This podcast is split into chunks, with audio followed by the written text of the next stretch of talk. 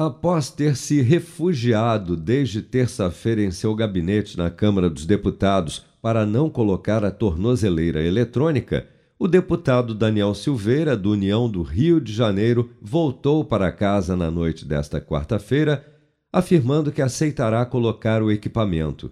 A razão do recuo é que, ao perceber que Daniel Silveira estava usando o plenário da Câmara para não cumprir a sua determinação, o ministro Alexandre de Moraes do STF decidiu impor uma multa diária de 15 mil reais, inclusive com o bloqueio das contas bancárias do parlamentar, para garantir o pagamento dessa multa caso ele continuasse a desobedecer as medidas determinadas.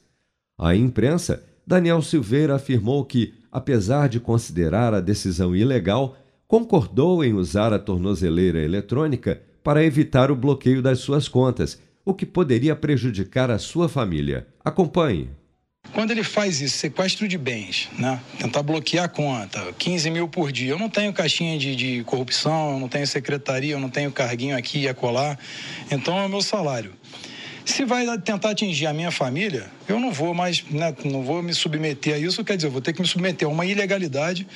Parece que o presidente Arthur Lira ele não percebeu que vai estar abrindo uma precedência contra mais 512 deputados, porque legalmente, taxativamente, em letra de lei, tem que pautar antes no plenário os deputados decidirem se a imposição da cautelar está legal, aceitável ou não. Daniel Silveira é réu no Supremo Tribunal Federal por estimular atos antidemocráticos e por ataques ao próprio STF, chegando a ser preso no ano passado após divulgar um vídeo com ameaças a ministros da corte, mas teve a sua prisão relaxada em novembro com a condição de não se manifestar nas redes sociais, dar entrevistas ou mesmo se comunicar com outros investigados no inquérito dos atos antidemocráticos que corre no Supremo. Com produção de Bárbara Couto, de Brasília, Flávio Carpes.